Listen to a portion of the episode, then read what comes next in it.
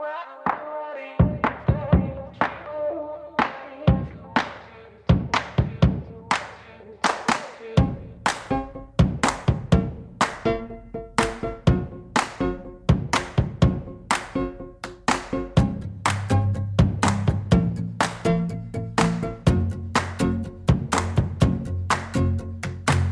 feel like fire.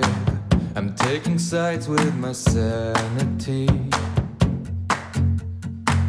I left my house wide, a certain kind of arranging honesty. And all the lives I spared today, and all the things I didn't say. I'm messing with myself, the kind of grown up wanna